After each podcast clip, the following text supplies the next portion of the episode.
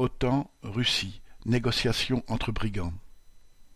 À trois reprises, dans la semaine du 10 janvier, les diplomates russes et américains se sont rencontrés pour discuter des relations entre l'OTAN et la Russie en général et du sort de l'Ukraine en particulier. La Russie est présentée par les dirigeants occidentaux comme l'agresseur de l'Ukraine depuis l'annexion en 2014 de la Crimée, dont la population est majoritairement russe, et le soutien militaire apporté par Poutine aux séparatistes russophobes du Donbass. Fin novembre, sous prétexte de manœuvres militaires, Poutine a massé des troupes aux frontières de l'Ukraine dans une démonstration de force face aux dirigeants ukrainiens pro-occidentaux qui souhaitent adhérer à l'OTAN l'organisation militaire chapeautée par les États-Unis. Ces grandes manœuvres permettent aux dirigeants baltes, polonais et même scandinaves d'évoquer la menace russe et de réclamer une plus grande protection de l'OTAN.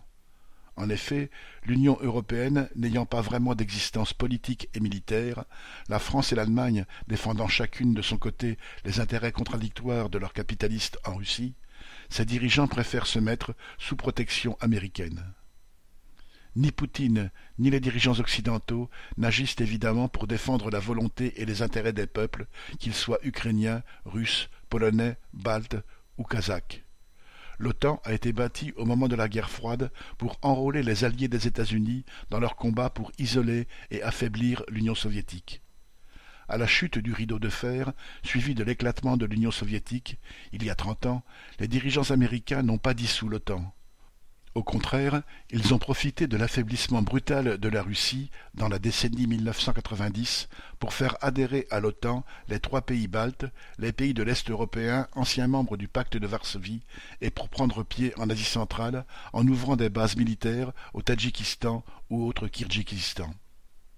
Aujourd'hui que Poutine a restauré en Russie la verticale du pouvoir, autrement dit un appareil d'État répressif et une armée opérationnelle, il tente de défendre le précaré des oligarques qu'il représente.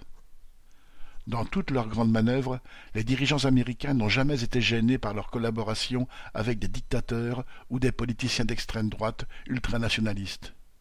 Il est significatif, alors même qu'ils sont en conflit ouvert avec Poutine en Ukraine, que les dirigeants occidentaux n'aient rien trouvé à redire à l'envoi de milliers de soldats russes au Kazakhstan pour aider la dictature à réprimer la révolte populaire contre l'augmentation des prix.